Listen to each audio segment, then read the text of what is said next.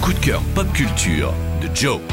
Cette semaine, le coup de cœur n'est pas tout jeune, mais il s'est refait une beauté puisqu'on parle de la réédition d'un album sorti en 1966, pas n'importe lequel, Revolver des Beatles.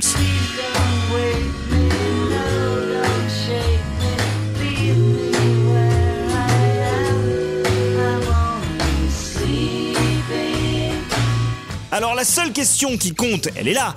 Pourquoi une nouvelle version de Revolver en 2022 Qu'est-ce qu'un coffret peut bien apporter à cet album culte? Déjà, du contenu additionnel, avec par exemple un bouquin qui revient sur la création de l'album et une introduction signée de Paul McCartney lui-même. On retrouve également deux disques de démos et de sessions studio, passionnantes. Et puis, le coffret contient également l'album dans sa version mono d'origine, difficile à trouver aujourd'hui à un prix raisonnable. Mais le gros morceau de cette nouvelle édition, c'est un nouveau mix stéréo de Revolver réalisé par Sam Hockel et Giles Martin, le fils de l'ingénieur du son original des Beatles, George Martin.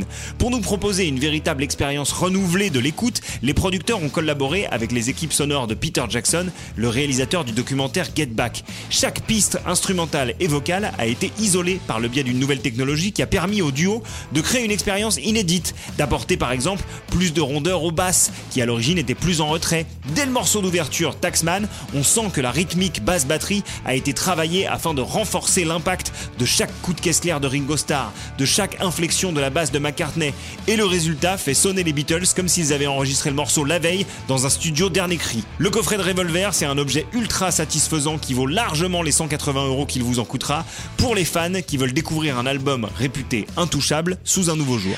Retrouvez toutes les chroniques de WeFM en podcast sur wefm.fr.